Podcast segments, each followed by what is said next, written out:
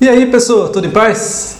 Aqui é o Ivan Lacerda e no vídeo de hoje eu quero falar sobre uma coisa muito importante que provavelmente vai tornar a sua vida muito mais tranquila, muito mais feliz, que é o gerenciamento de expectativas. O que, que é isso? Simples. Você gerenciar suas emoções. Você estar atento a elas e observar que nas decisões da sua vida, em situações importantes da sua vida, você não está ali como um simples passageiro, mas você está no comando da sua vida. Então, gerenciar a expectativa é, antes de tudo, saber gerenciar suas próprias emoções. Ou seja, não apostar todas as suas fichas numa mesma mesa, numa mesma situação, ou como é muito comum dizer, não colocar todos os seus ovos numa mesma cesta. Por que é importante gerenciar a expectativa?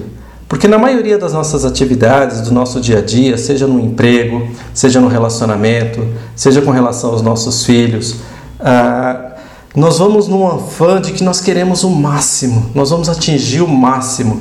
Eu vou assistir um filme, eu estou com a expectativa tão alta que normalmente eu saio frustrado do cinema, porque eu falo, caramba, não foi tudo isso.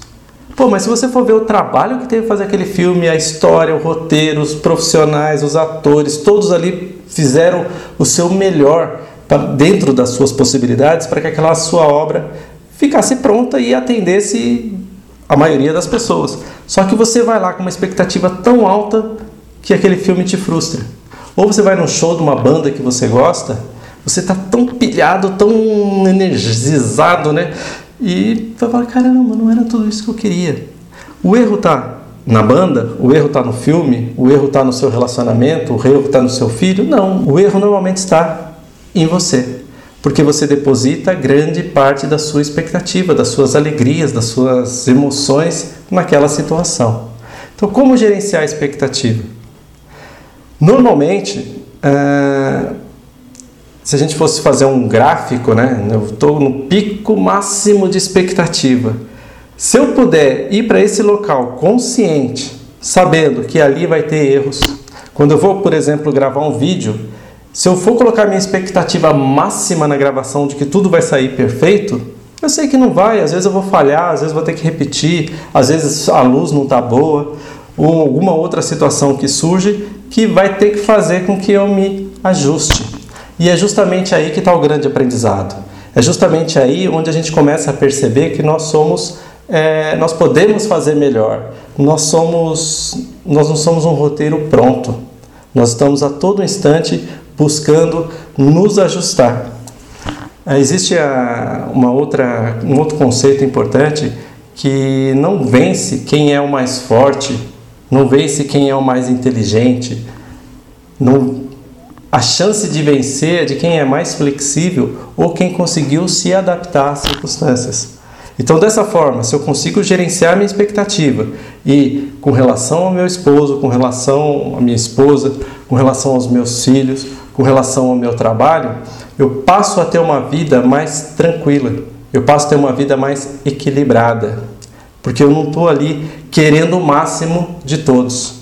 É como se eu tivesse um carro 1.0 e queresse que ele atingisse uma velocidade constante alta para eu combater ou competir com um carro que tem uma potência maior. Não vai rolar. Então é importante eu ter como base qual é a minha expectativa. Não por isso eu vou ficar sempre esperando um pior. Aí eu já vou passar a ser um cara pessimista, um cara mal-humorado, como eu disse em vídeos anteriores. Eu tenho que buscar o equilíbrio eu saber o máximo que eu posso buscar ou atingir naquela situação, né? E me sentir feliz com aquilo. Agora, se eu querer exigir mais do que é possível dar, aí gera frustração. Então essa linha tênue entre a satisfação e a frustração, ela é muito perto. Então eu tenho que tentar trabalhar isso de tal forma que eu sempre fique um pouquinho abaixo dessa minha expectativa, porque aí eu estou sempre superando. Eu vou estar sempre muito mais feliz se o meu filho me trouxer uma nota maior. Eu vou estar muito mais feliz se o meu funcionário conseguir, de repente, vender algo a mais do que eu esperava. Então eu coloco, não adianta eu colocar uma meta super de forma muito exigente e fazer com que ele trabalhe no limite dele. Talvez eu colocando uma meta um pouquinho mais razoável, ele vai buscar se superar e ele vai ver que ele pode atingir novos patamares, novas situações. Existe uma história muito antiga, de treinamentos de muitos anos, onde tinha um, um senhor, um rapaz, né, que estava buscando já durante anos e anos praticar algum tipo de esporte. E ele gostava daquele salto em vara, salto em altura. E ele treinou, treinou, treinou por anos e anos, por várias situações e várias corria lá e pumba, saltava dois metros e meio, dois metros e cinquenta e um, dois metros e cinquenta e cinco.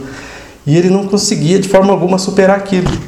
E esse que tem um garotinho que olha para ele assim e fala assim: é, moço, posso tentar dar um salto com isso? Eu achei bacana, você me explica como é que faz? E aí ele vai lá com a mão boa vontade, pega o salto, coloca lá para o menino. O menino prepara, corre. No primeiro salto que o menino dá, já supera o que ele fez em anos e anos e anos. Então, a, esse garoto não tinha expectativa nenhuma. Ele foi lá saltar por saltar. E ele conseguiu superar a marca desse rapaz que ficou lá anos e anos e anos. Então, quando às vezes a gente não tem grandes expectativas, a gente consegue ter resultados surpreendentes. Então, procure gerenciar a sua, Procure observar quando você está exigindo demais das pessoas ao seu redor e comece a aceitá-las como elas são. E você vai ter, vai perceber que, claro, que com o tempo, com o treinamento, você vai começar a ter uma vida um pouco mais tranquila, com menos cobrança, melhorando os seus relacionamentos. Ok? Um grande abraço e nos vemos num próximo vídeo. Até mais!